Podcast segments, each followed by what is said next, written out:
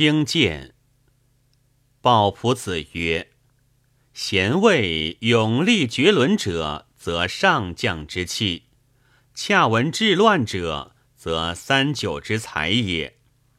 然张飞、关羽，万人之敌，而皆丧元如主，受首非所。孔融边让，文学渺俗，而并不达至物，所在败绩。邓与马援，田间诸生，而善于用兵；萧何、曹参不设京告，而优于宰辅。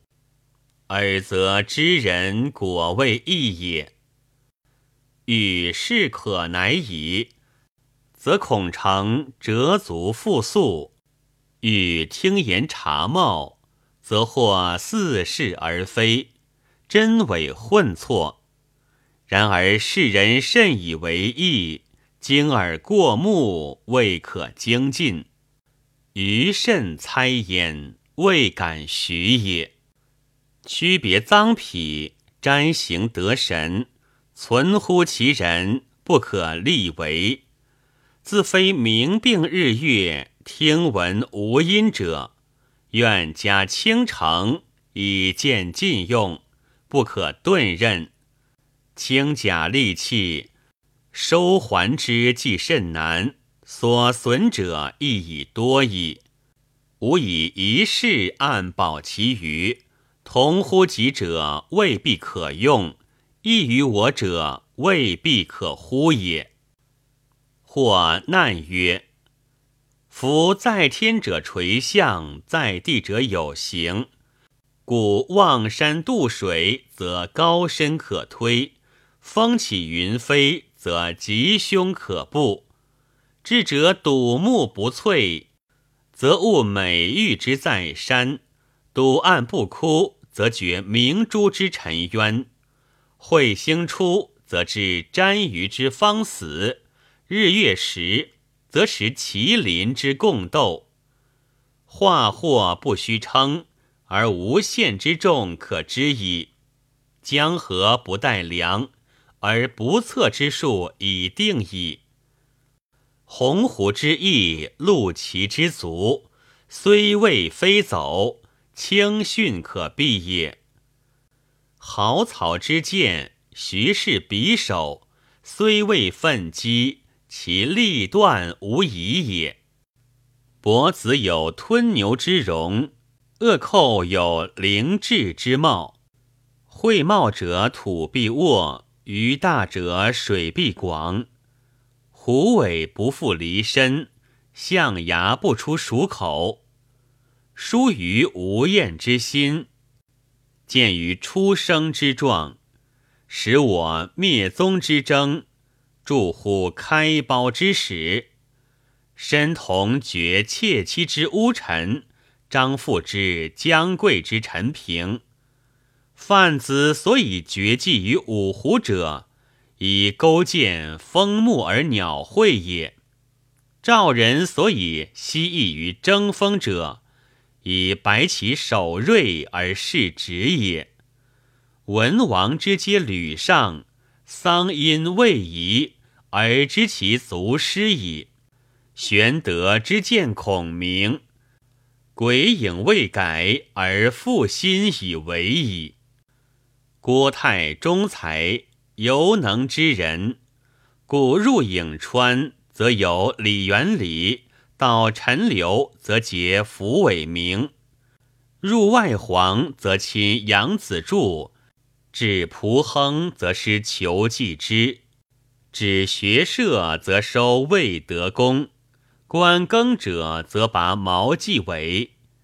其孟敏于丹父，借元爱之必败，终如其言，一无差错。必能减经顿于浮表。降书籍乎生气，料明暗于举措，察清浊于才色，观取语于仪事，为虚实于言行，考操业于归捆，教始终于信孝，善匹之宴，不其异乎？鲍仆子答曰：“于非谓人物了不可知，知人挺无形理也。徒以私术存乎大名，非服常人自许。然而世事各未能之，是以有云：以景赴任耳。夫貌望丰伟者不必贤。”而行气汪翠者不必愚，咆哮者不必勇，纯淡者不必怯。或外厚同而用意异，或气性疏而所恶合。非若天地有常厚，山川有定止也。物异故有远而易知，近而难料。譬有眼能察天衢，而不能周象岭之间；耳能闻雷霆，而不能识以失之音也。